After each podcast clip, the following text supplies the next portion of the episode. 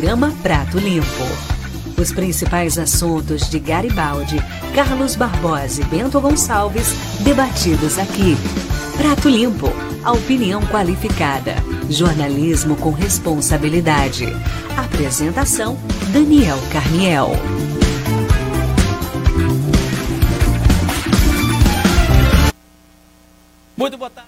Opa, muito boa tarde para você que está sintonizado na Web Rádio Uno e também na Adesso TV, o canal de TV do Portal Adesso, ainda nos escutando nas plataformas GPS Play e Via Play em todo o estado do Rio Grande do Sul.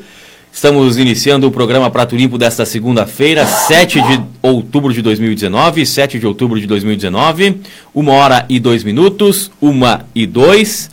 Sempre no oferecimento da CAI Perfurações e Poços Artesianos, representante para Garibaldi, Bento e Carlos Barbosa, Jones Demari, 99940-2524.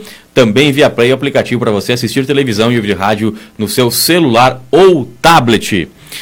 Comigo hoje aqui no estúdio, Gilberto Perim, ex-presidente da Câmara de Vereadores, ex-vereador, secretário municipal de Obras e também Saúde, e o Marco Túlio Aguzoli, que é o presidente da OAB de Garibaldi e Carlos Barbosa, ou Carlos Barbosa e Garibaldi, né? Para não dar briga, então, um ou outro. Uma e três, Marco Túlio, boa tarde. Aliás, Marco Túlio está com o topete aparado hoje e também a camisa do Outubro Rosa, não é? É, isso aí, em homenagem, né? Boa sacada tua, boa. Nem eu tinha pensado nisso. boa tarde, Daniel. Boa tarde, Perim. Boa tarde, Roberto. Boa tarde quem nos assiste, nos ouve. É um prazer estar aqui de novo. O Robson antes do Perim, o Robson Ferreira dos Passos, o sacristão, ó. Uh, boa tarde, amigos. Hoje acompanhando daqui. Forte abraço, né? Ele que está em viagem aí, está indo para a capital gaúcha, está indo nos preparativos, porque na próxima sexta-feira, dia 11, Sexta-feira, dia 11, é festa do consulado do Grêmio em Garibaldi, um jantar na Associação dos Motoristas de Garibaldi, ingressos, né, com o Robson Ferreira dos Passos aí, uh, pelo telefone 99876111. 99876111, né? Festa do Consulado do Grêmio na próxima sexta-feira aqui em Garibaldi. E para você participar do nosso programa, é só enviar um WhatsApp para o 99707 1145. 99707 1145 e ainda enviar sua mensagem através do seu Facebook, uma mensagem aqui para interagir conosco. Interagir conosco. Boa tarde, Perim, tudo bem? Boa tarde, Daniel. Boa tarde, ouvintes. Boa tarde, Marco Túlio. Mais uma vez um prazer estar aqui. E realmente mandar um abraço forte e sucesso ao evento do Robson, né? Que todo mundo sabe do empenho, do trabalho uhum. que ele tem em frente ao consulado. E que é muito marcante para nós também. Veja, na sexta-feira agora estaremos recebendo aqui as cinzas do garibaldense Fábio Koff, é, que tem a família Koff, uma família tradicional aqui de Garibaldi, que todo mundo conhece, que muito contribuíram desde a, do, ainda quando éramos colônia e a, da sua emancipação, é uma história muito bonita aqui em, em Garibaldi. E está indo aí convocar toda a nação gremista, então, que agora no próximo dia 11, é, é, jantar com os membros da diretoria na Associação dos Motoristas de Garibaldi às 19h30. Então, Vai ter, é, para quem é mais velho como eu, é né? Que eu, eu, eu, lembro, né? Não tanto quanto o Peri, mas mais velho aí, o é. Carlos Miguel, né? Lembram do Carlos Miguel, né? Oh. Mas eu me lembro, mas eu me lembro do Anchieta ainda. Ah, não, ainda não é da minha época aí. então, o Carlos Miguel, que é, que é, natural de Bento Gonçalves, vai estar aí presente né, nessa festa. É. O goleiro Galato, né? O Galato, as pessoas se lembram que é o herói, é, um dos heróis aí da, da Batalha, Batalha do... O herói, se a gente tivesse que personificar é. esse... esse Galato. Esse, e o Anderson. O Galato, é o Aliás, Anderson. o Anderson viu que, que fim melancólico a carreira do Anderson, né? Não, jamais será um fim melancólico ele. Ele nos salvou da segunda divisão e colocou não, o Inter lá, cara. Então, é, jamais. Depende do seu ponto de vista. Agora, não adianta ele salvar lá o Grêmio e passar fome, né? Então, a melancolia está no bolso. É, é, que assim, tudo eu acho que é um período. Eu sei o que tu vai falar, que na verdade ele até se aposentou agora. Isso, 30 32 anos. 32 anos. Mas é uma, é, um, é, um, é uma questão interessante, né? Ele, ele foi uh, um, um, jogador extremamente importante no Grêmio, foi extremamente importante no, no Porto, Porto, foi extremamente importante no Manchester United. Nossa, né? Se a gente for comparar o que ele fez no futebol, foi grande. Né? Agora, dele a gente esperava mais, a gente acaba se frustrando por conta disso. É como o Ronaldinho Gaúcho. A história do Ronaldinho, o Ronaldinho Gaúcho era para ele estar com cinco ou seis títulos de melhor do mundo, né? No lugar do Messi. No lugar do Messi ou do Cristiano Ronaldo. É, nenhum dos dois são tão mágicos quanto o Ronaldinho foi. Só que ele, em algum momento da vida, ele desistiu de ser jogador, de ser atleta, né? Como aconteceu com o Anderson, também desistiu né, de ser o- atleta. Ele né? tá num time, agora não me lembro qual país, lembra? Na Turquia. Na Turquia, isso o aí. Anderson, É. na Turquia. E agora, então, ele vai, ele vai virar cartola lá. Virou o, dirigente. O, o dirigente, né? O, o dono do time convidou ele e tal. Então, ele jogou a, a última temporada, até metade agora do ano aí. Jogou a última temporada. Claro que ele deve ter muito dinheiro guardado, né? Tá com a vida financeira resolvida, né? É, e não é, né? De- Acho que sim, acho Ah, que sim, sim. né? Mas Esse enfim, não- com 31 anos, né, Perim? Eu, eu, assim, ó, eu, eu- agora eu, tenho que concordar com os caras do PT que metem pau no Bolsonaro, né? O cara se aposentar com 65, o cara tá com 31 aposentado, né? Pois é. pois é. Até eu reclamaria do Bolsonaro. Agora, fim, fim melancólico, tive que foi um grande jogador, inclusive vestiu a camisa da seleção brasileira. Arilson. Arilson, outro Bento Gonçalvense aqui, que realmente não soube aproveitar o momento, fugiu da concentração da seleção, jogou a carreira fora mesmo, né? Um grande, um grande jogador, vou um contar grande uma- atleta. uma que- história que, aqui. a vida, que a vida fora dos campos o levou à perdição e hoje ele está aí, está treinando um timezinho de, de, de- de série B, C, né? Ele treinou O esse tempo Aimoré? atrás o Aimoré, Aimoré. Aimoré, exatamente, exatamente. Mas assim, é, eu lembro, eu estava na sétima série na Escola Santo Antônio, o, pro- o professor de Educação Física era o Vanini Santa Rosa, e a gente sempre conversava sobre Grêmio, né? O Vanini também é gremista doente. Inclusive perdeu, perdeu alguns dedos por causa do Grêmio, né? É. Estourando foguete aí. É. E aí um dia em Garibaldi, estava no Café Luna Park, uma Cherokee, hoje é antiga, mas na época, né, Cherokee, É. da Jeep, um, uma Cherokee, e ele com um bando de gente ao redor da mesa e a, a mesa, a mesa cheia de cerveja, era numa, num sábado de tarde. Aí cheguei na segunda, até comentei pro Vanendo, esse cara não vai longe, porque isso, não, tu vê o cara tomando trago de tarde aí e tal, né? Acho que ele tinha, tava lesionado, alguma coisa assim. Aí depois encontrei ele ah, aqui, acho na Tropical, ali na frente do, do Ângelos, não sei se é o mesmo nome, né? Que é um lugar, né? Não para um jogador, nada contra, mas não é para um jogador de futebol, né? Tu- né? Enfim, não deu outra, né? Fugiu da seleção, se foi. Tava jogando o amador no interior de Santa Cruz do Sul, ganhando pela comida, por um prato de comida. Depois deu uma melhoradinha, tava treinando o Aimoré, não sei mais o que, que faz. Mas o cara que chega aí para a seleção brasileira, onde todo jogador quer ir e foge, aí eu acredito, Perim, que tenha sido ou tenha ocorrido alguma, algum tipo de dependência, né? Ou queria ah, usar alguma coisa, ou tomar alguma coisa, né? Não, tem- não, aquela história lá, eu, eu não me recordo, eu me lembro. Ele jogava no Kaiserlauter da É, Alemanha. isso aí. E eu me lembro que o foi uma briga com o Zagallo que fez ele abandonar a concentração. O Zagallo era o treinador na época, eu não me lembro agora o motivo. Deixaram ele no banco. É, mas foi, foi, foi exatamente assim, foi uma coisa assim que era uma coisa administrável, né? Mas ah, é, esse é um outro ponto interessante que, que, que se pode debater, né? A gente, quando a gente fala em jogador assim de exceção, desse nível, como apareceu o Ciro Arilson e outros tantos, né? Vamos dar o exemplo hoje do Jean-Pierre no Grêmio. A gente pode citar o Nonato no Inter, pode citar um monte de jogador assim. O jogador ali com 20, 20 e poucos anos, um pouco menos de repente, já assina seu contrato, já está ganhando 100 mil por mês. Se tu não tem estrutura, cara, uma estrutura familiar, uma estrutura de empresários que te, te conforte por trás, te dê o apoio, o suporte por trás, é, é difícil, cara. Tu, tu imagina tu um guri de ganhar uns 100 mil reais por mês, sabendo que o, É. mundo, o mundo é teu, cara, se tu quiser comprar com 20 anos. Jovem, Tu famoso. não tem compromisso. Mês que vem, bem. mês que, tu assina um contrato de 5 anos para ganhar 5 mil por mês. Eu sempre De me 100 lembro, mil por mês, desculpa. na, na- nessa tua teoria, Marco, assim, ó, uma entrevista do Murici Ramalho. Falando sobre a atitude extra-campo, de jogador e tal, qual é que era a parte mais difícil de administrar?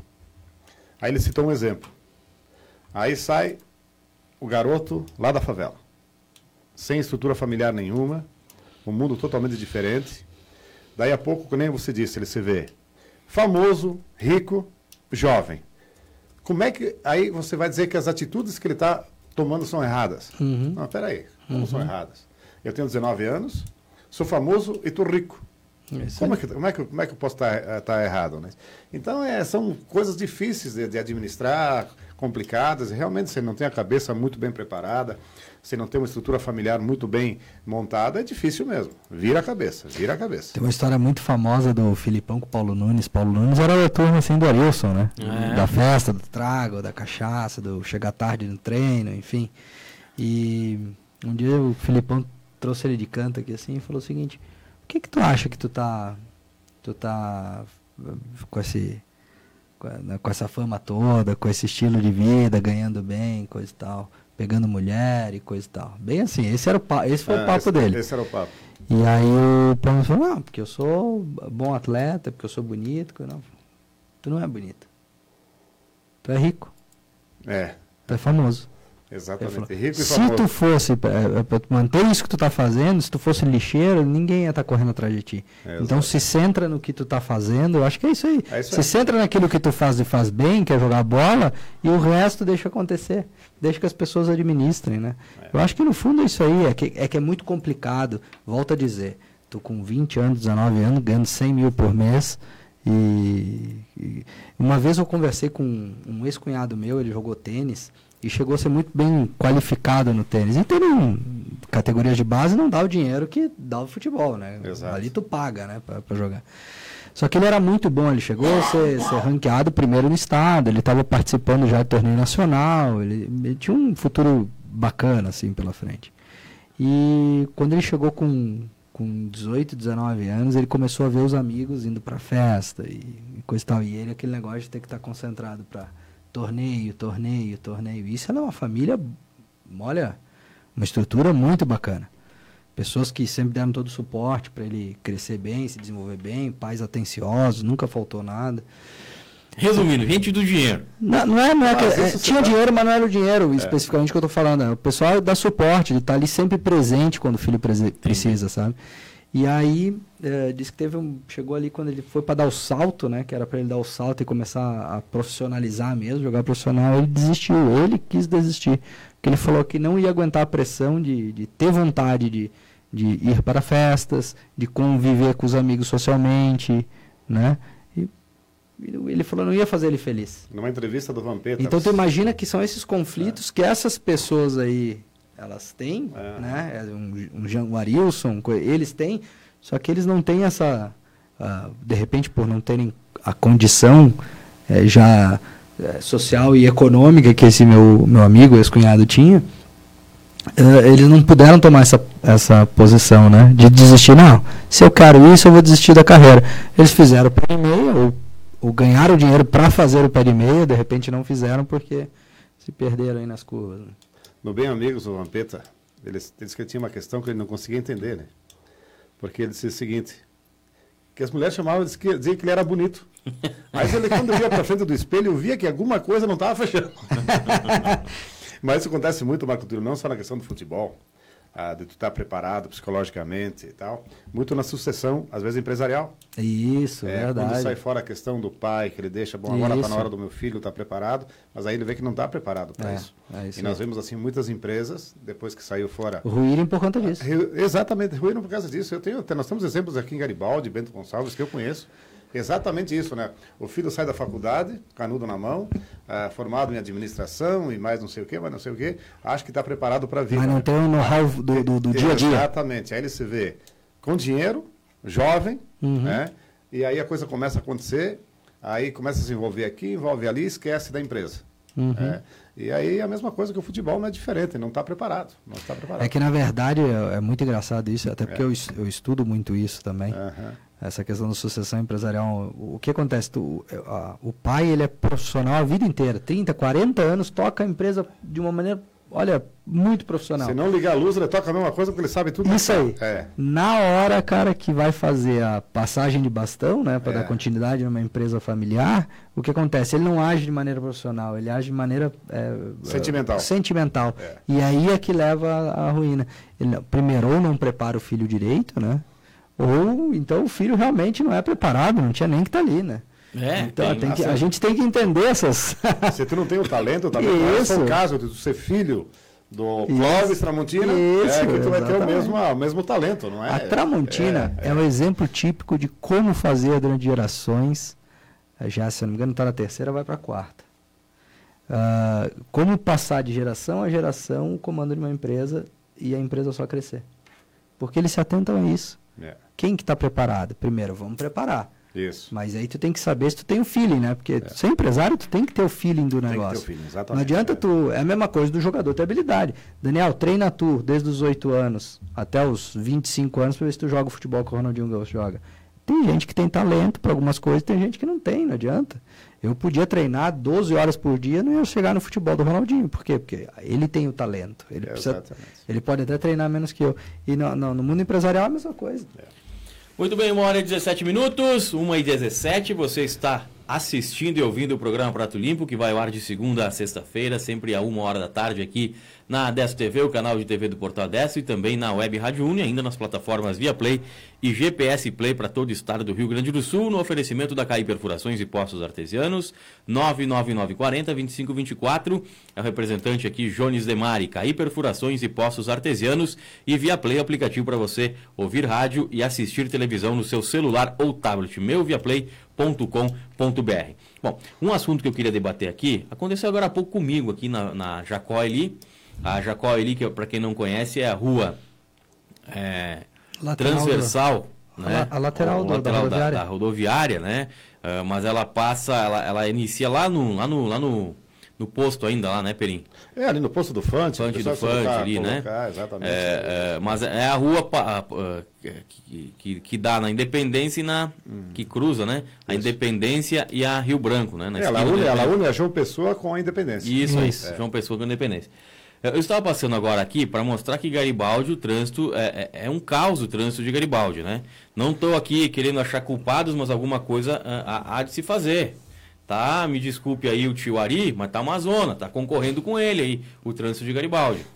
É, um ônibus, uh, São José a placa, né? São José Santa Catarina. Um ônibus de excursão, uh, como é que chama? Double, double black, né? Aqueles ah, uh, dois black, andares. Isso o ônibus passou. Eu, eu, esse é o meu inglês de Garibaldi, viu? Estados Unidos, eu, inglês de Garibaldi, não é? é então, o, o, ônibus parou ali na frente do Banco Itaú, do outro lado da rua, né? Do, do outro lado da rua. E ali se acampou ali, parou, simplesmente parou e começou a descer um monte de gente. Né? Até porque é um ônibus dois andares, cabe sei lá quantas pessoas, uns 60 pessoas. 830 pessoas, é. bem apertado. Tinha motorista na parte de cima também? Não, esse eu não cheguei a olhar. Não, depende de quanto tinha tomado, deveria ter, até piloto, né? É, mas assim, eu, eu, vinha, eu vinha lá da, pela Presidente Vargas, que é a Rua dos Bombeiros, uh, e, e tinha, né? Tava um caos, tava tudo parado na Presidente Vargas. O que que tá acontecendo? Aí você olhava a Jacuari, tudo parado. Ou um acidente, ou né, sinaleiro, não era um movimento do, do um movimento normal, uh, às 15 para uma da tarde. Né? Aí depois eu passei que, que era um ônibus. Eu, para mim, não existe carro sem buzina. Na hora que eu passei pelo ônibus, eu botei a mão na buzina. Aí o motorista. Bem coisa né? de gringo, né? Gringo adora buzinar, né? O, o, o motorista me buzinou. Dirige com a buzina, né? Bom, eu, eu, eu sei, carro sem buzina não, não é carro bom, né? Então, buzinei, mas logo que eu buzinei, que ele buzinou de volta, que ele não gostou, ele saiu dali. Mas veja bem, né? O, o cara parou no centro de Garibaldi, né? Numa das principais vias ali, uh, uh, é uma, uma artéria muito importante, Perim, tu que foi secretário de obras sim. ali, né? A Independência, Rio Branco, a Jacó ali é a saída da cidade. É, e aí é. o cara parou como se nada fosse até descer. Quer dizer, ele prejudicou todo mundo, mas não tem uma regra proibida de estacionar. Uh, estacionar na fila dupla, logicamente, né? Aí, falando disso. Parou aí, no meio da pista, literalmente. No meio da rua, no meio da rua, tô nem aí. É, né? Com ônibus desse tamanho. Mas o, o, que eu queria também atentar, além desse caso, esse, esse é, um, é um caso isolado, aconteceu ali. Mas é a farra dos caminhões. O que, que é a farra dos caminhões? Qualquer hora do dia, quando bem entender, as transportadoras entram em Garibaldi, param em fila dupla, fazem qualquer negócio e não, não existe nada que impeça. Qualquer outro município que você vá, o Carlos Barbosa, o Bento Gonçalves, está estipulado lá Carga e descarga das 8 às 10, das 6 às 8, né? Aqui não. Parece a casa da mãe Joana, Perim. Não, acontece o seguinte também, eu vejo que além disso, da fiscalização, é, tem um outro exemplo aqui na Buarque de Macedo. Aqui vindo para a Independência, à direita, para pegar a Buarque de Macedo, que passa pelo café. É. Ali tem uma placa bem grande na entrada, proibido o acesso de caminhões. É. A semana passada também, esse é um caso, como você diz, aí parou todo o trânsito, entrou aí uma cegonha. Né? Uma coisa incrível, né, cara? É. Aí o cara todo atrapalhado, já não sabia mais o que fazer, mas causou. Dizer, a questão é o seguinte, são dois, dois pontos, né? É, eu também não sei como é que ficou direito, porque essa questão agora, a, o trânsito ficou com os agentes de trânsito, né? A, a Brigada Militar já não está mais tão atuante nessa questão. Mas eu acho que tem que ser feito um trabalho paralelo. E principalmente que eu vejo o seguinte. Ó, agente assim, de trânsito tem é um tá dois. faltando- O que é que está faltando em Garibaldi? São campanhas educativas na questão de orientação do trânsito. Eu vou te citar um exemplo. Eu venho seguido de Bento Gonçalves, o Caxias do Sul, eu, entro pelo acesso norte para ir para minha casa. Que eu moro ali na a Antônio Emanuele, no lado do posto Fante, para o pessoal se colocar aí na, na João Pessoa. Então, assim, ó, todo mundo tem o costume de vir pela Buarque, para entrar na João Pessoa, para depois, para pessoas que moram ali eh, na, na direção do, do, do, do, do bairro ferroviário, do Cairu, e deixa, e a, e a, e a perimetral, ela está totalmente livre. É verdade. Então todo mundo segue para o mesmo ponto. E o que, que é que está faltando isso? Orientação. Orientação. É, eu vejo por mim. Aí eu saio fora disso, eu venho para ir para minha casa, eu venho pela, pela, pela, Perimetral. pela perimetral, está tudo livre. Tu chega em casa na maior das tranquilidades. É. Então todo mundo segue o mesmo caminho. Por isso que também causa todo esse engarrafamento ali na João Pessoa com a Buarque de Macedo. É que é uma rua que não tem saída. E está faltando sim, está faltando. Tem projetos assim que nós apresentamos ainda lá nos anos ah, eh, em 94, 95, ah, que, que desafogariam muito o trânsito. Só que são projetos que têm que ser postos em prática. É. Aí o que, que a gente está fazendo aqui todo ano? Ah, muda algumas placas, a, a- a frota ela aumenta num, num- percentual violento todos os anos. Está se tornando um caos. Né? É por quê? Você está usando as mesmas vias, com uma frota quadriplicada, ou muito mais que isso, e não tem alternativa. Não tem alternativa. É, é isso que nós temos que estudar. É fazer um planejamento. né? Peraí, em É. 94 tu tinha um carro para cada quatro pessoas. Hoje tu tem um. Quatro carros para uma pessoa. Não, não, tu tem, hoje a média são, três, é, são é, dois carros para três pessoas. Exatamente, exatamente. Então, Então, é. é. é muito diferente, né? Barbosa andou fazendo um- umas mudanças interessantes ali no centro esses tempos atrás, né? Mudando preferenciais, o pessoal deu um jeito. Ah, hoje o gargalo ele acaba sendo na saída da Tramontina o trevo, né? Basicamente é isso. Mas já, já tem melhorado bastante com o fato de terem asfaltado a Presidente Kennedy, né? Aquela subida da Kennedy. Então tem muita gente que em vez de vir pelo centro, quando vai para o bairro Ponte Seca, vai via Presidente Kennedy. Ah, Aumentou muito movimento mesmo, eu moro por ali. sim, sim, é isso aí. Tem, tem, Mas tem agora muita- você chegou num ponto interessante é, na questão do asfaltamento, um outro caso aqui em Garibaldi. Na rua Peterlon, certo? Que foi asfaltada, né? Que ligaria Manuel toda... Peterlon. Hã? Manuel Peterlon. Manuel Peterlon, isso. Ah, eu vou... Tá, ela, Ah. só, só pra- ela foi toda pavimentada, Marco, exatamente para isso.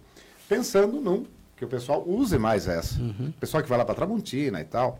Só que você tem que fazer, conduzir com que isso, Isso, aconteça. isso aí, E se você simplesmente faz e deixa lá, todo mundo continua indo pela, Isso, pela independência. isso. Aí chega lá, no- lá na, na- na sinaleira, espera a sinaleira abrir, dobra à direita. E a, e a, e a, e a Manuel Peterlongo continua livre. Uhum. Então, assim, ó, tu tem que, tu tem que, dentro do planejamento de trânsito, você tem que fazer, eh, bom, as pessoas que vão trabalhar, eu, eu, faço, eu vou fazer um projeto para conduzi-las por esse lado aqui. É, e da mesma forma, pode fazer das pessoas que vêm pelo acesso norte, que vêm do Burgueto, Garibaldina, que entram pela 470 por, por Garibaldi, que é pelo acesso norte, para que usem a perimetral, você tem que fazer conduzir. Uhum. Isso. Com rótulas, com. com é, é, esse é o Gente, a trabalho. perimetral aqui de Garibaldi, realmente, assim, ó. Uma que ela não foi concluída. Sim, mas. É, o projeto da Claro. Perimetral é um projeto muito bonito. E eu conheço esse projeto. Ela parou quando teve que fazer algumas desapropriações. Alguma, ah, mas porque aquele lá é meu amigo, o outro não sei o que. Não. Obra tem que fazer. É. E assim, ó, realmente tá sempre vazia. Sempre vazia, sempre vazia. Aí- E Se precisar de desapropriar a delegacia de polícia, bota abaixo a delegacia de polícia. Mas, cara, não é questão de simplesmente botar abaixo. É de tu concluir um projeto. De, de encontrar um novo espaço. Você imaginou, Bom, eh, só- se não só- tivessem feito lá, que nem. eh, Mas ela- principalmente em São Paulo, que eh, que- o que foi feito lá É aí. para construir aquelas linhas, né? Eh, o que, que seria São Paulo o trânsito hoje? Chega um ponto, que nem aqui, ó, há quanto tempo ainda vai aguentar Garibaldi com isso? Perim, deixa eu te perguntar. é, eu só, É, só vou dar um... oferecendo as mesmas vias e com uma frota aumentando diariamente. É, difícil. Quanto tempo isso vai aguentar? Está transbordando já. A jarra d'água já foi por cima. Eu já vou dar, só vou dar um exemplo aqui, por exemplo, eu saí daqui, e, e assim eu fiz na sexta-feira também, tinha que ir para a FenaChamp na abertura lá na quinta-feira. Eu pego aqui, por exemplo, aqui a, gente está na travessa Raul Ciziloto, ou seja, ao, ao, lado da rodoviária, né? Eu uso a Manuel Peter Longo ali e saio lá, saio lá na BR 470, tudo por fora, sem pegar uma sinaleira, sem nada. Vazia. E vazia, é direto. Isso aí, é isso aí. Direto. É. Então, uh, as pessoas têm que saber, mas como fazer isso? Como orientar as pessoas? E segundo, qual o projeto da perimetral? A, a perimetral é chamada Léo Antônio Cisiloto, né? Que quem, a quem o, o ex-prefeito que o Peri imita bem. Menino. É. É... O projeto da perimetral o, é como é que ir lá no Cairu. Tá, mas por aonde que vai? Ela tem toda uma sequência ali que ela vai, que ela, que ela continuaria, passaria ali por cima, ali hoje na da delegacia. Tem um traçado que ela sairia ali na. Não me lembro do nome da rua, aquela ali. A, do ferroviário? A, do ferroviário. A... Tá, mas daí, daí você ela teria faz a curva aqui e pega o ferroviário. E lá. o projeto e ela sairia lá no Cairu. Teria que desapropriar a delegacia. Tem uma ali. rótula. É, só que quando, quando, quando tinha o projeto da perimetral, a delegacia nem existia ainda, foi depois que foi feita. Sim. Então ela se perdeu no tempo, ela parou lá e lá não, e não aconteceu mais nada. É. A sequência dela que não, que não aconteceu mais. Mas a sequência. Claro que, claro que desde, desde o projeto da primeira etapa da, da, da, da perimetral, muitas eh, construções aconteceram depois. Ah, eh, hoje está muito mais difícil, muito é mais, mais complicado. caro de fazer. Muito, muito mais caro, perfeito, Marco. Só que na época, na época era bem mais simples, né? Muito mais simples. Ela pegaria então ali na delegacia, passaria por ali, Isso. naquele. Aí depois ela, ela segue uma linha que vai por cima pelo, pelo bairro ferroviário, ali, lá para cima da estação, aí, e sairia lá no, sairia ali no, no, no, Cairu ainda. Daria ainda para fazer. É, claro, que nem eu falei, hoje com mais, com mais, Mas com, aí não dá com mais edificações, né? Que foram permitidas. É. Tá, Peri, mas. Até que no momento, assim, quando você tem um projeto, também outra coisa que se errou aí, né? É, não é questão desse ou daquele governo. Não. É, no momento que você tem um projeto traçado, naquele projeto, você a primeira coisa que tem que é proibir as edificações. Barbosa É. faz isso até de maneira um pouquinho exagerada. Eu tenho um projeto para daqui a 50 anos, quando não, aqui já não passa mais nada. Mas, mas, Eles mas- fazem projeções de ruas lá e, e- e- e trancam mesmo. Que bom. Por isso que assim, ó, o desenvolvimento e o crescimento de Barbosa vai ultrapassar, logo, logo vai ultrapassar Garibaldi. Inclusive em arrecadação. né? Porque o que, que se chama isso? Planejamento. Tem que planejar lá na frente, tem que planejar o futuro. Não é questão hoje aqui, não se planeja nada nessa questão de futuro.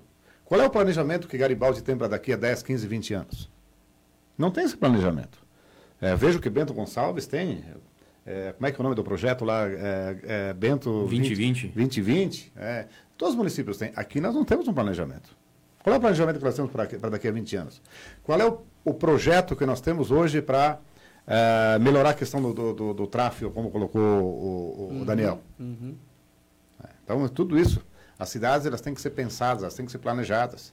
Um governo, ele não pode pensar para o governo dele, para os quatro Verdade. ou oito anos. Ele tem que pensar, para que nem você Mas colocou, que nem Barbosa faz, pensar para 40, Mas eu vou 50 dizer anos. que isso é infelizmente assim. O que, eles, o que normalmente se pensa é na reeleição e na próxima eleição. É Por isso que assim, pensa. já foi muito debatido esse assunto, Marco, e bom que você levantou isso, o assunto reeleição. Pela experiência que eu tive, né, no- no- nos trabalhos que eu tive no- na questão pública, hoje o Daniel é eleito.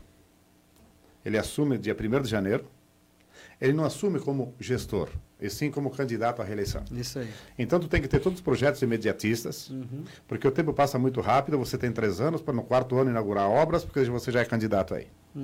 Então ali que põe tudo por terra a questão planejamento, de planejar o, o futuro do município. Então tudo obras assim, feitas às pressas, aí acontece que nem aconteceu aqui no Buarque de Macedo. Um prefeito faz, o outro vem, desfaz, faz de novo. É, assim como tem muitos outros casos. O prefeito, o prefeito fez de novo porque ficou ruim. O É, primeiro. Mas, mas por que, que ficou ruim? É a pressa de fazer. É, de repente a. Tanto é que esse outro prefeito. Vamos falar aqui, o Setolin fez a barca de Macedo, deu problema, o Cirano teve que pegar e refazer. Gastou um dinheirão. Mas ficou bem feita. Me diz um tapa-buraco ou um buraco que apareceu aonde o Cirano fez? Acabou. Mas, mas aí o que, aconteceu com o Cirano? Não se reelegeu. Porque demora, planejar essas coisas. é, é, não saía do chão. É, exatamente. Não é que não saía do chão. É, é a questão que eu vejo o seguinte, né? Mas ficou bem feito projetos, asfalto. os projetos mais bem trabalhados, mais bem pensados, né? Faz com que você chegue ao final do governo e não consiga concluir nem a metade do que você, um terço daquilo que você queria fazer. Uhum. Aí o que, que acontece? Aí não vem os votos. Isso aí. É, é muito o que a pessoa fala também.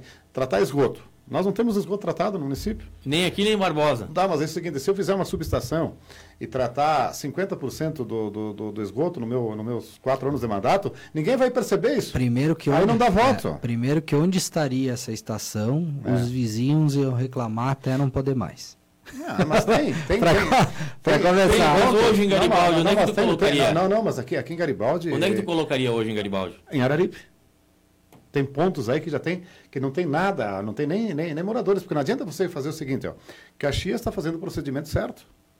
Não adianta, olha, que te- teve já casos aqui, por exemplo, tem uma estação de tratamento no Finachamp, que não funciona. Tem uma no Três Lagoas, que não funciona.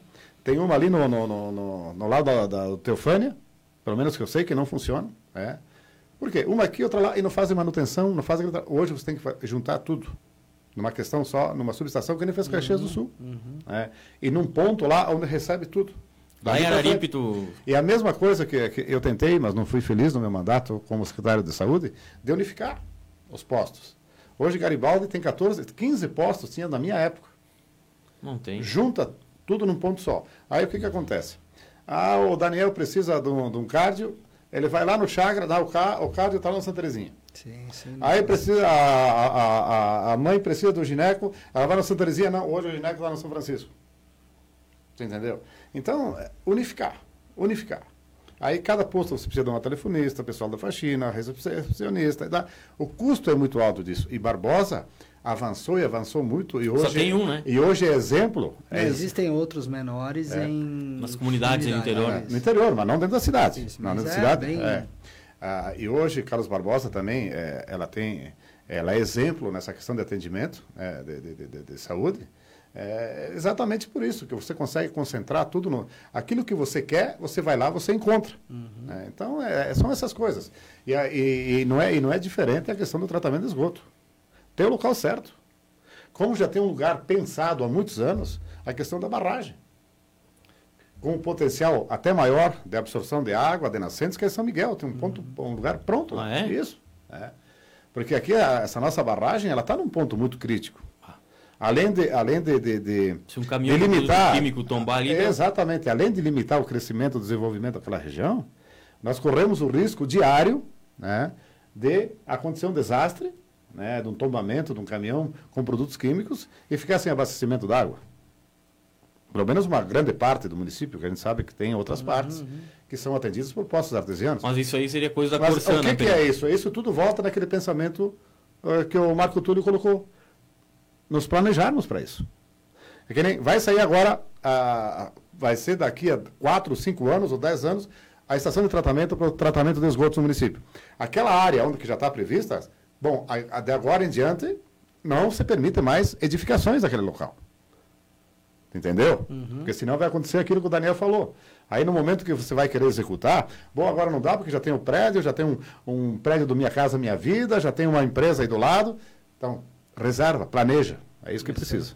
Não, esse é o caso da perimetral aqui em Garibaldi. Ela passa onde, passa onde tem a delegacia, qual é prefeito que vai ter o culhão de chegar, não, vou derrubar a delegacia para construir a, a, a, a via? Ninguém vai fazer isso aí. Não, não, hoje complicou muito. Complicou Ninguém vai muito, fazer. né? Então a, a perimetral não vai existir. O que vai mas, ficar esse você- pedaço aí. mas- mas tanto vocês como os ouvintes, uma coisa vão ter que concordar comigo.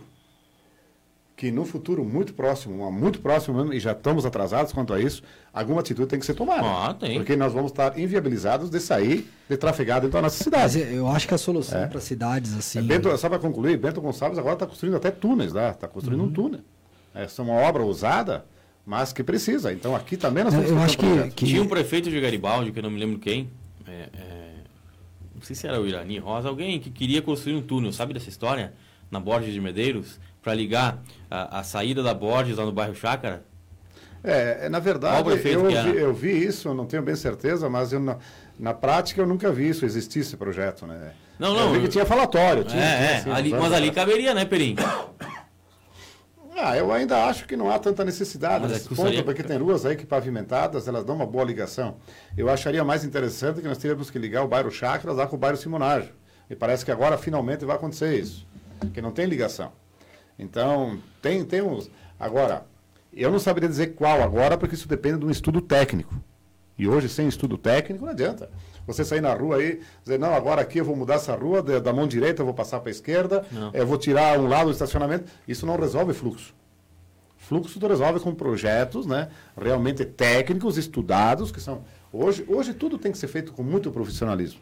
Na verdade, a, a, não sei, não sou especialista em trânsito, mas me parece que a, a solução para cidades não planejadas, ou que até determinado período de sua história foram não planejadas, hoje Barbosa ela é estruturada para ser planejada, né? Certo. Fora a parte inicial de Barbosa. Acho que Garibaldi também não deve ser tão diferente.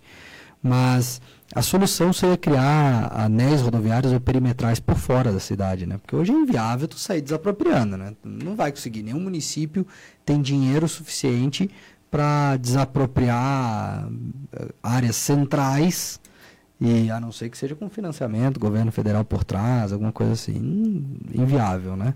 Então a solução é tu criar perimetrais por fora da cidade, né? Uhum. Tu começar em áreas, desapropriar áreas que são hoje afastadas do, do, do centro, né? E aí conduzir o grande trânsito para lá e aí vir aos poucos entrando uh, só o que necessita no centro mesmo. Aí que você vê como é que fica o insucesso de um prefeito que ele tenta planejar e não tem tempo de executar. Você colocou bem, né? A mesma coisa que o Daniel falou da questão da, da, da Buarque de Macedo, essa perimetral uh, oeste que hoje está acontecendo aqui em Garibaldi, foi pensando no futuro. Isso, que isso. O ex-prefeito que não finalizou, Piloto, não finalizou. Pensou, planejou, não, ele não teve nem tempo de executar. Isso, exatamente, federal, isso aí, né? isso aí. Que isso aí, que isso aí é, ela é executada, é, é financiamento federal, isso, né? Isso aí. Então o que, que aconteceu? Agora que está acontecendo aquilo que ele planejou há 8, 10 anos atrás. É, é, por isso que a reeleição ela complica o sim, planejamento. Sim, sim, verdade. É, o Benito Rosa diz o seguinte, ó, o túnel na Borges no Chácaras foi o Alvides Aliati, mas o Alvides não era prefeito? Só não. se como vereador? Não, só se foi o projeto que ele apresentou como candidato, mas eu não posso falar porque eu, não tenho, eu, eu não aquilo que eu não tenho, eu não tenho segurança, eu não falo. Apresentado aí, né? É. Uh, o Miguel Stanilovski, o vereador lá em, em Carlos Barbosa, está nos assistindo, dá, dá, o parabéns, dá os parabéns aqui pra gente. A Tatiana Esquisse também está assistindo aqui o programa. Quem quiser participar, né, mandar sua mensagem, é só enviar sua mensagem por nosso WhatsApp 99707 1145. 99707 1145 aqui, né, mandando sua mensagem através do Facebook do Portal Adesso, 1 hora e 39 minutos, faltando 21 minutos para as 2 horas da tarde. Sempre estamos aqui no oferecimento da CAI Perfurações e Poços Artesianos. Representante para Garibaldi, Bento e Carlos Barbosa, é o Jones Demari. 99940 2524. 99940 2524. CAI Perfurações e Poços Artesianos e Via Play, o aplicativo para você assistir rádio, assistir televisão e ouvir rádio através da internet. Ah, assistir rádio, né? é, não, o cara pode ficar olhando pro é, rádio se saber, quiser também. Dependendo quantas o cara tomou, assiste rádio também, né? Perim, uh, eu, eu não tenho a convicção que tu tem que é só a eleição ou a reeleição que inviabiliza esse tipo de projeto.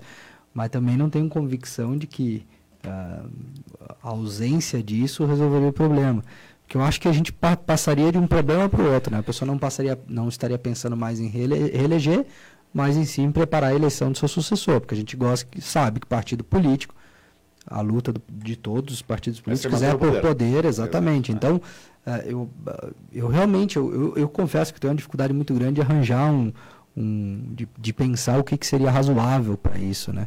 Mas o que é fato, que independente uh, dessa questão pontual, é fato que todas as decisões elas são tomadas não do ponto de vista do que é benéfico para a sociedade, necessariamente, mas elas são tomadas, podem ser que co coincidam, uh, ou, tipo a, a conveniência e a oportunidade com o beneficiamento né, da, da, da população.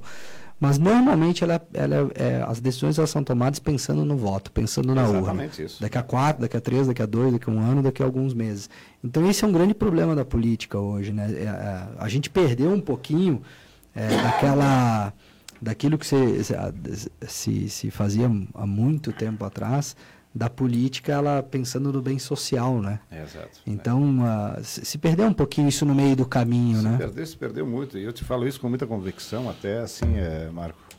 Como eu participei, foi três mandatos como secretário, a agilidade que tinha que ter as coisas, né? A cobrança, não, isso aqui não pode ser para o ano que vem, tem que ser para esse. Sim, sim, é, Então, é, é baseado nisso. E aí você deixa também de fazer as obras, que nem eu falei, as, as obras que não são aquelas que não que, que, que brilham os olhos do, do, do, do eleitor, do, do, do, munícipe, né? que é essa questão de tratamento de esgoto. Uhum. É, redes de esgoto. Né? É, isso não dá voto. Tudo aquilo que está embaixo da terra ninguém vê. Sim, é. isso aí. Então, essa complicação. Hoje, é, os municípios aqui da. Eu não sei Barbosa, como é que está Barbosa quanto à questão de tratamento de esgoto? Não, não tem, não, não existe. Tem. Também, também não, não tem? tem. Não. É. Na verdade, tinha um projeto, eu sei porque eu trabalhava naquela época na prefeitura como assessor jurídico, tinha um projeto, eu não esqueço, que me chamou a atenção os valores daquela época, né? Que estava se pensando em fazer um, um, uma estação de tratamento de esgoto em 2006, eu acho, ou 2007, de repente. E custava à época 25 milhões. Eu me recordo do número, porque era um número para mim era um número alto, né? Parece que agora tem um. Assinado, foi assinado o prefeito Zibete, aí tem um convênio com a, com a Corsan para a Corsan fazer. Mas eu duvido, porque a Corsan nem Garibaldi fez, né? Está no contrato. Bom, aqui, aqui nós temos um contrato que ele está assinado já, eu acho que há uns oito anos. E não tem nenhum, nem sombra de, de começo uhum. ainda. E a gente sabe que já tem um descumprimento total desse, desse, desse contrato, né? E eu não vejo uma cobrança por parte até das nossas autoridades porque esse contrato seja cumprido. Que foi feito um contrato por mais 25 anos é, de convênio, do abastecimento aqui da, da, da, água, né?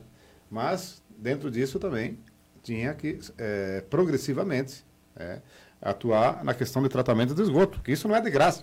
Não é de graça, não. Isso é cobrado. É cobrado do, do, do contribuinte.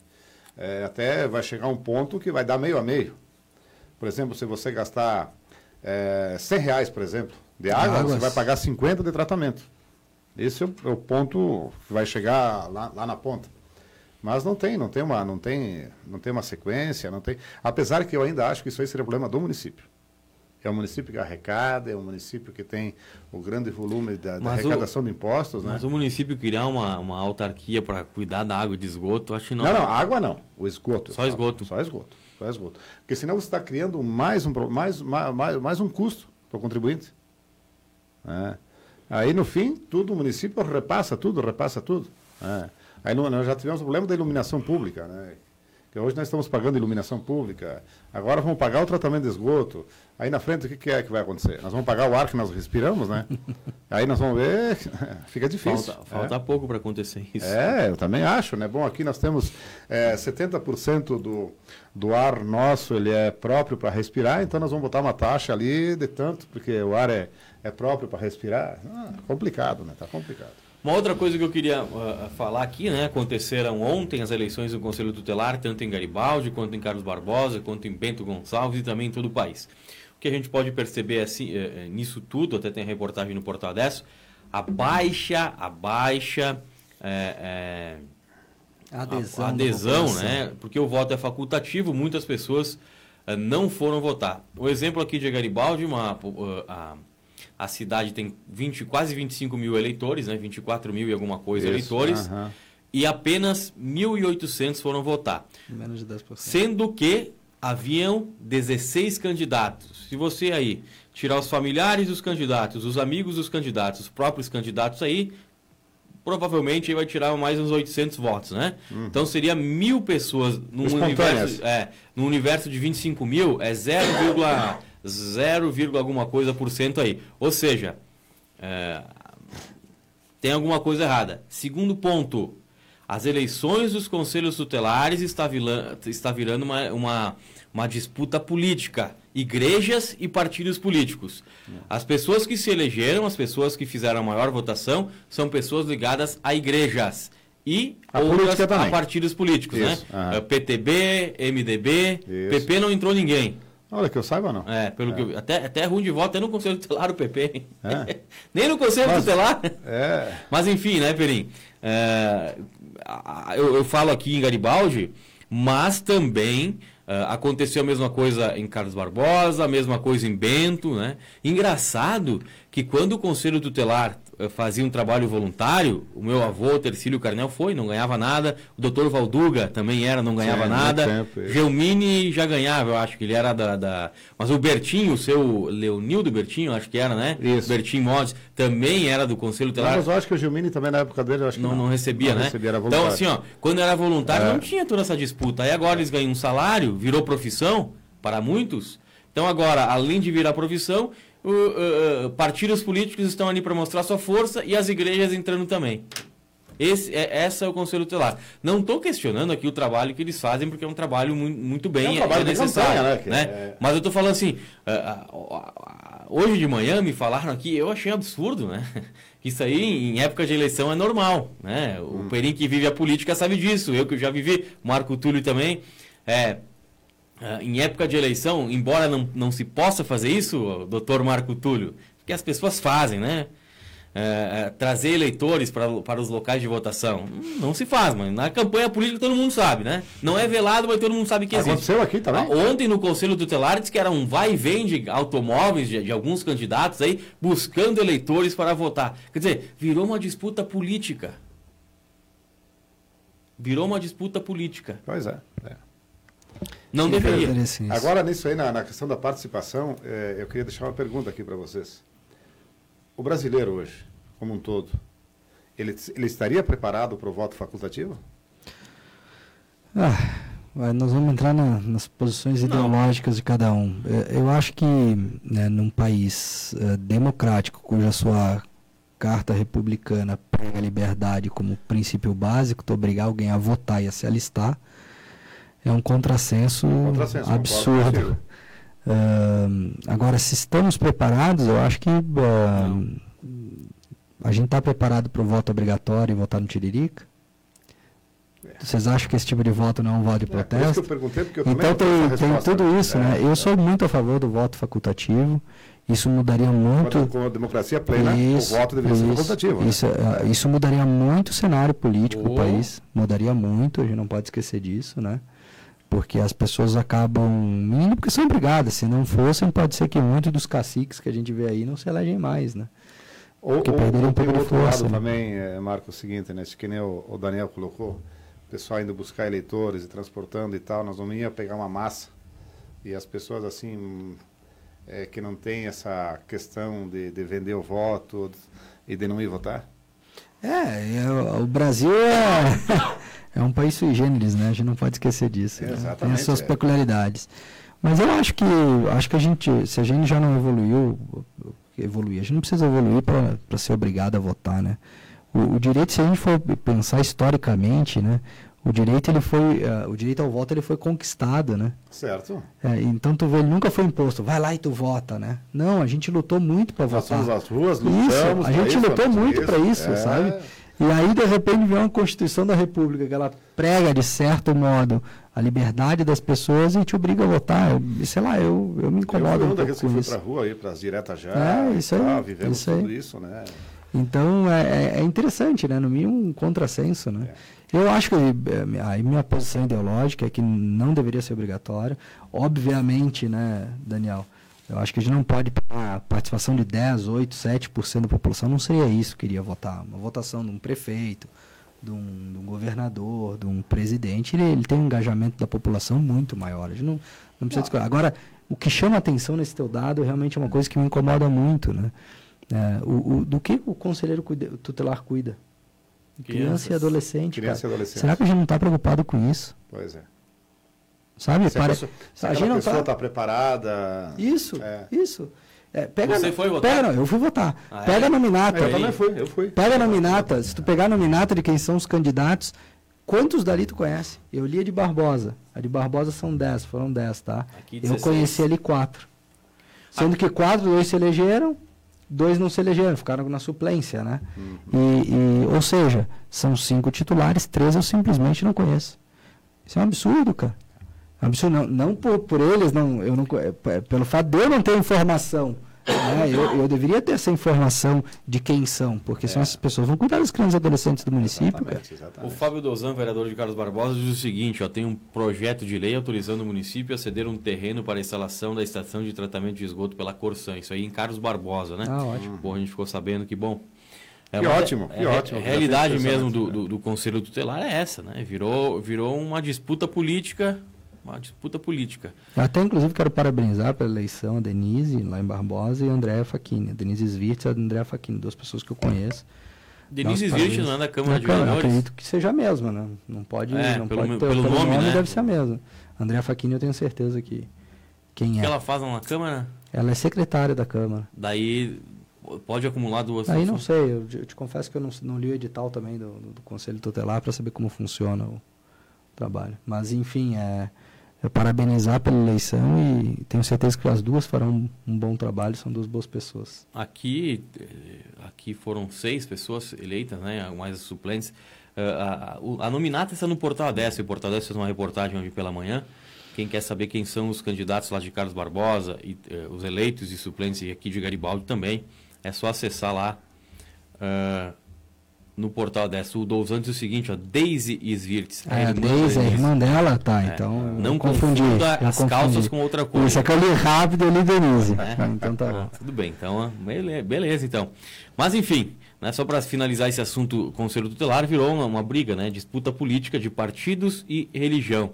Igrejas, igrejas aí colocando seus candidatos. Deixa eu levantar uma bola, aproveitando que o, que o Fábio está aí nos assistindo. Eu tenho um projeto de lei que, que tá, tá sendo, vai ser votado lá em Barbosa, no- possivelmente nos próximos 30 ou 40 dias, que trata sobre a proibição de bebidas alcoólicas em locais públicos. Né? Ah, seria um tema bacana para a gente discutir aqui, debater aqui, Daniel Perim. Ah, ah, de repente convidar os vereadores que vão votar, o Douzan, o Aleph, eu sei que também. Já estão também tá ali. convidados. Uh, também está por trás disso aí, porque é um, é um debate bacana para se ter, sabe? Eu tenho minha posição muito, muito bem consolidada a respeito dessa retirada de direitos e liberdades pessoais. Eu acredito que esse tipo de projeto, ele, ele na verdade não, não vai na causa, né? Que a causa é falta de fiscalização. Certo. né? Uh, e aí, para não ter que fiscalizar, ou, ou seja, quer dizer, vai ter que con- continuar fiscalizando. Se tu vai proibir, tu tem que fiscalizar, né? Continuar fiscalizando, Mas tu não tem certeza. fiscalização. Então, É. na verdade, vai ser aprovada uma lei para nada. Exato. Né? Então, e, e se, ah, não, mas então a gente vai fiscalizar. Bom, então não precisa de lei. né? A lei já existe. né? É. Já há contravenção, É. perturbação do sossego alheio, é contravenção penal, já existe legislação tratando isso, né? Mas enfim, o debate é um debate longo, é minha posição pessoal só. Eu acho que tu atinge, para punir uma minoria, tu atinge o direito coletivo de todos, restringe liberdades individuais. para mim, há inconstitucionalidade nisso, sem sombra de dúvida, a partir do momento que eu não posso fazer uma coisa sem ter culpa nenhuma por conta de meia dúzia de desordeiros estarem fazendo desordem, está atingindo meu direito individual de ter liberdade. Né? Para mim, seria inconstitucional a legislação. Mas, esse é um outro debate, mas eu acho que fica um, é, uma, é uma boa ideia aqui para debate aqui da, na casa. Muito bem, 1 hora e 54 minutos, 1 e 54. Este é o Prato Limpo, apresentado aqui na Desto TV, o canal de TV do Portal Desto, e também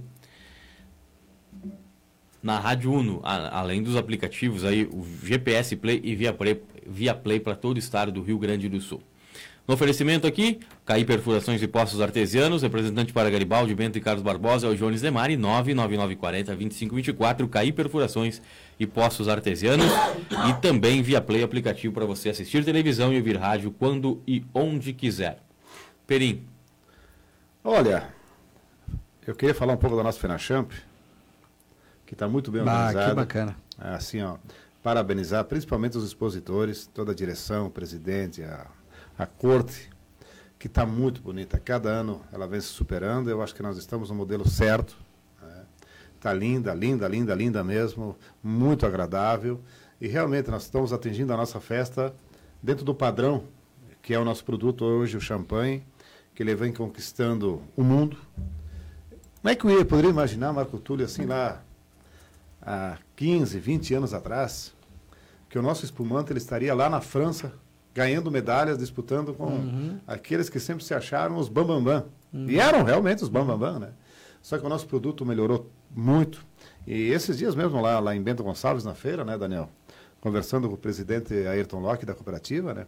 O forte investimento que foi feito em tecnologia, o investimento que foi feito desde lá do produtor, de ter um produto melhor, uma qualidade melhor da uva, porque se você não tem uma boa matéria-prima, também você não tem um Sem produto dúvida. final adequado. Bom. Então, toda é- é- é- essa união que teve aí dentro do setor, né, desde o produtor, que é o, que é o principal, sem o produtor rural, não existiria o champanhe, não existiria o vinho. Mas já que nós estamos falando de Fenacham, porque o nosso vinho também melhorou muito em qualidade e hoje ganha prêmios mundo afora. Mas a questão do nosso champanhe, porque eu continuo dizendo que eu não gosto de falar de espumante. É, nós somos a capital nacional do, do champanhe. Espumante, para mim, é outra coisa, que faz espuma, é sabonete, limpol, essas coisas. Né? Mas agora, mais uma vez, assim, olha, que como está linda a nossa festa. Como está ah, linda a nossa é festa, dá orgulho realmente de, de dizer que a nossa FenaChamp é a festa nacional do champanhe, é a melhor que tem, não tem outra, ninguém vai conseguir não chegar aos pés quanto a isso pela organização que o setor muito tem. Legal, é verdade. O setor está muito bem organizado, muito bem organizado, e estão se superando a cada ano com produtos, com tudo. Então eu quero parabenizar mesmo, ah, porque não é só aqui de Garibaldi, tá? Uhum. Não é só aqui de Garibaldi. Quando eu falo da, do, do, do champanhe, é a região da Serra como um todo, né? É, de produtores que procuraram essa tecnologia, que nem falou o presidente Eló, de investir realmente na tecnologia, de investir no produtor, de investir na qualidade, está aí. Nós estamos mundo afora Agora dá para ir lá na França dizer, eu quero uma champanhe de Garibaldi, eu quero uma champanhe de Bento Gonçalves, da região da Serra como um todo, né? Dá para fazer isso com muito orgulho e saber que nós vamos beber um produto de alta qualidade. É verdade. Sabe que eu tenho, uh, me, me, permita aqui, Daniel, sabe que eu tenho um, os espumantes daqui, independente da sua, do seu preço e da sua qualidade, até os de menor preço, uhum eles têm uma aqui da região eu falo Garibaldi Bento Isso, aqui da nossa região, região. Uhum. ela são espumantes que eles são uh, realmente muito bons tu pode ah, tomar excelente. espumante às cegas aqui né cegas, o vinho ainda para tu encontrar um vinho bom na região ele ainda é um vinho ele tem um custo uh, mais alto mais alto tu né? não consegue encontrar vinho bom como tu encontra na Europa bom e barato né na Europa tu encontra vinho bom a 3 euros exato 3, 4 euros é. e vinho bom né Claro, não é o mesmo no preço. No Chile, principalmente, você toma uma garrafa de vinho que é o preço de uma Coca-Cola. Isso aí, é, isso aí. Né? Então, e vinho bom, né? Tu consegue, hoje, espumante tu consegue, com, com 25, 30 reais, tu já toma espumante bom. É impressionante. Pois é, é, é você tocou, você realmente tocou numa coisa muito importante, é, Marco. É o seguinte, o champanhe, ele é fermentado duas vezes, né? Ele dá uma uhum. mão de obra alta, o preço da garrafa é mais caro, a embalagem, como toda, é mais caro. E ele acaba vinho, saindo mais barato. Mais barato que o vinho. É, tá, aí, tá aí uma pergunta que eu gostaria do setor. Quem sabe, Daniel? Ah, o Marco levantou realmente, é. eu, que eu não tinha me dado conta disso. Alguém do setor, uma hora para vir aqui explicar isso. É. é. que principalmente no restaurante. Você vai tomar um champanhe. No restaurante ele é mais barato do que, tomar, do que tomar uma garrafa uma de vinho. Uma garrafa de vinho. É, então essa história está mal contada. Né?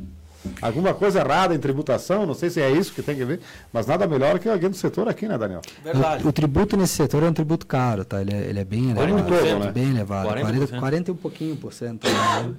Não é tão Bom, redondo, mas nós é. Nós estamos chegando ao final aqui eh, do Prato Limpo de hoje. Eu queria fazer só um, um outro registro, né? Na semana passada a gente recebeu aqui uma delegação uh, de italianos, né? O Leandro De Lázaro aqui diz, uh, boa tarde, Daniel Perim Túlio e Roberto, grande abraço, né? Uh, um abraço também para o Leandro Delazri. Um abraço, uh, Leandro. Uh, essa delegação então foi embora hoje, né? Embarcaram hoje pela manhã, eh, ou agora no início da tarde, embarcam. Embarcaram pela manhã em Porto Alegre, no início da tarde, provavelmente, não sei se Rio de Janeiro ou São Paulo, aí, em direção à Itália, irão voltar. Mas a gente pôde perceber que durante todo esse período que, que essa delegação ficou aqui, deu entrevista, inclusive participou do programa aqui na última quinta-feira, se não me engano. Uh, e hoje, uh, que a gente fez amizade com alguns deles, com, inclusive com o Bernardelli, que é o presidente da Câmara de Vereadores lá de Corneliano, e, e, e ele me adicionou no, no, no Facebook, na, na, rede social, né? E é bonito o Perim, Marco Túlio, hoje ele fez, antes de ir embora, ele fez uma foto e postou um texto, né? Um texto comprido até, né? Extenso.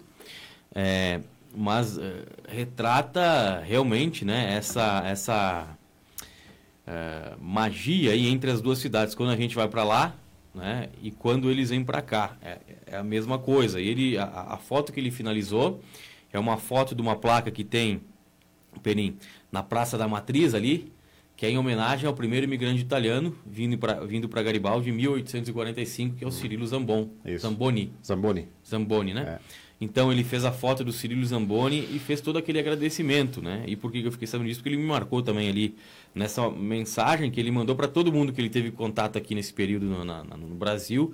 Ele mandou.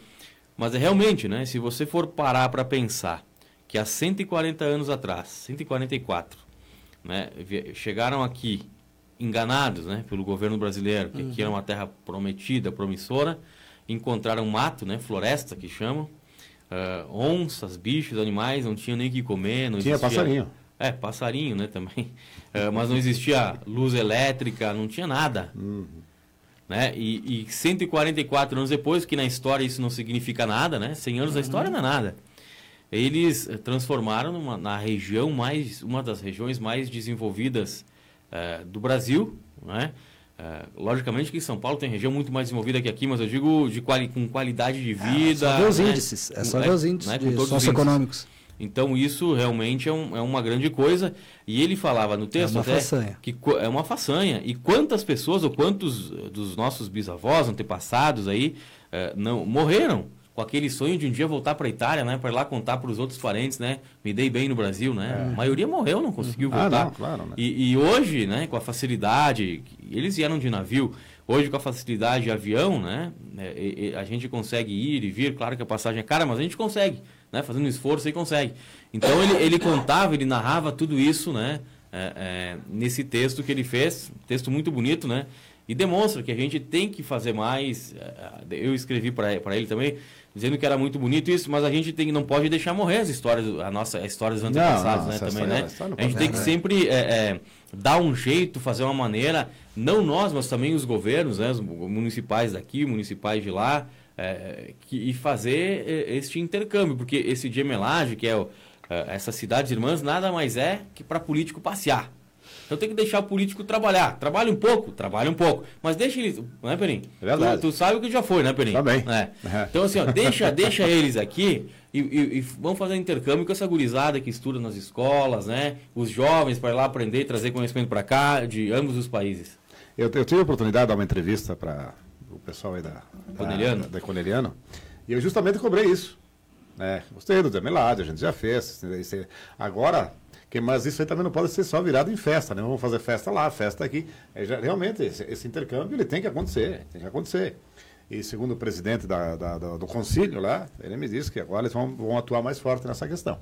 E voltando à questão, Marco, eu sempre digo o seguinte, se tem um lugar que a reforma agrícola deu certo, é aqui na região da Serra, né?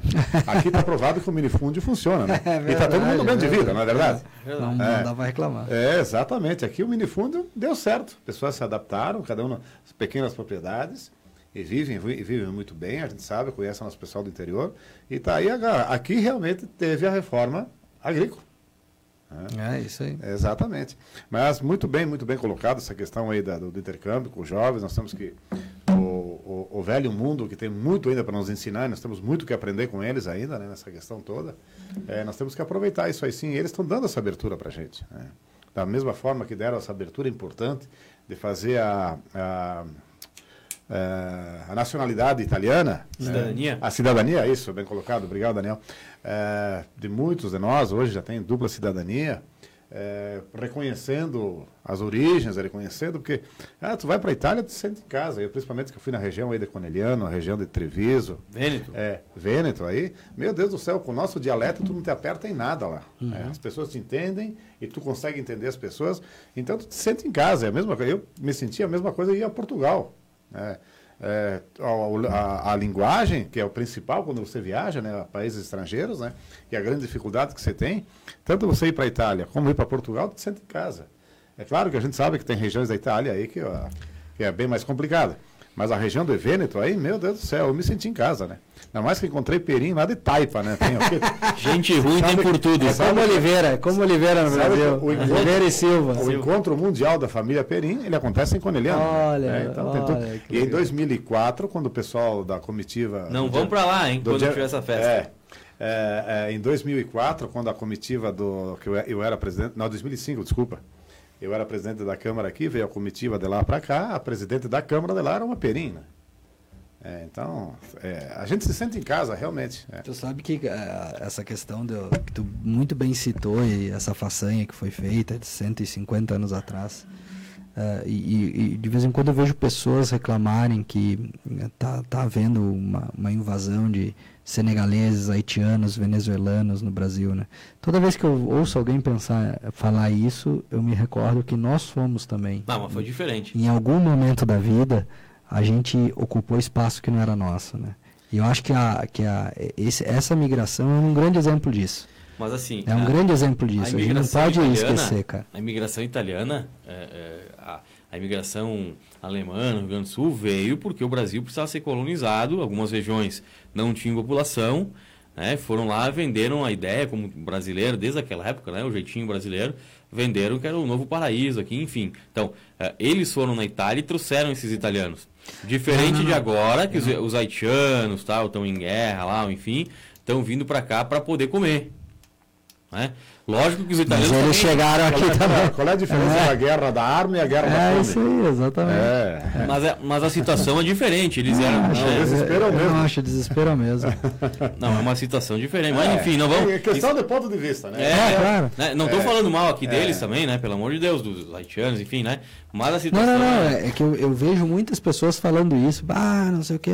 Gente, em algum momento da vida, não fomos nós, nós graças a Deus a gente não teve, não passou por essa dificuldade extrema de, de ter que desbravar um, uma região sem conhecer ninguém. Na mão, né? Isso aí. É. Mas eh, não, não difere muito. A gente, nós somos filhos ou netos ou bisnetos das pessoas que fizeram isso. Exatamente. Mas uh, em algum momento alguém teve que vir aqui fazer isso. É a mesma coisa que está acontecendo agora. Né? Óbvio, está uh, acontecendo de uma maneira desordenada ali no caso da, da Venezuela, de certo modo ali, sem sombra de dúvidas. Mas a gente não pode esquecer que são seres humanos, gente. Né? São seres humanos. O que é que nos dá direito de dizer que nós somos todos, é, né? isso aí, daqui? Isso aí, isso aí. É. Eu não me sinto, eu sinceramente não me sinto. E eu sempre brinco, eu sou um forasteiro, sou filho de. Filho, eu sou neto de. bisneto de italiano, né?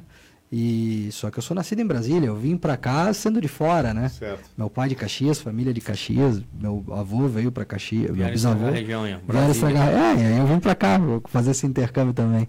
Mas não é isso, eu, eu, sempre falo, eu sou filho de quem nasceu aqui na Terra, então uh, a gente não pode esquecer que a gente também, em algum momento, a gente fez essa essa essa mesma caminhada, né? Essa questão de construir muros, cercas e, e não sei até que ponto isso realmente é é, se coloca no pessoal, no, nos nossos descendentes, que hoje nós não estaríamos aqui, né? Uhum.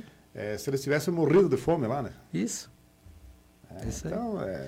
E vamos pensar o contrário, vamos pensar se o Brasil passasse por uma crise humanitária como a Venezuela passou, é. se a gente gostaria que os venezuelanos não nos recebessem. Aí, nós for, aí isso, aí nós queríamos entrar no Uruguai lá isso. e não íamos deixar entrar. Isso. É complicado. E a gente passando por entendeu? É a gente tem que se botar na, no, no é. local dessas pessoas. Elas não vieram para cá é, por nada, né? Elas é que assim, o que nós temos que entender, que eu vejo o seguinte, que esses imigrantes todos que estão vindo para cá, eles não estão vindo aqui para nos fazer mal nenhum. Muito é. pelo contrário, estão se defendendo é uma questão de sobrevivência. É. Ah, eles estão fazendo um serviço que os daqui não fazem, até Isso, isso. Bom, se submetem a isso, né? Duas horas é. e nove minutos, duas e nove, nós passamos já nove já? minutos aqui do Nossa, programa. Senhora. Estamos encerrando o programa Prato Limpo de hoje, segunda-feira, 7 de outubro de 2019, uma e dez agora, uma e dez. Sempre no oferecimento aqui o Prato Limpo da CAI Perfurações e Postos Artesianos, representante para Garibaldi, Bento e Carlos Barbosa, Jones Demari, 99940 2524 e via Play, o aplicativo para você assistir televisão e ouvir rádio no seu celular ou tablet. Meuviaplay.com.br, lá tem todas as informações de como você faz para assinar este aplicativo. Nós voltaremos amanhã a partir da uma hora da tarde. Tenham todos uma excelente semana. Até lá, tchau, tchau.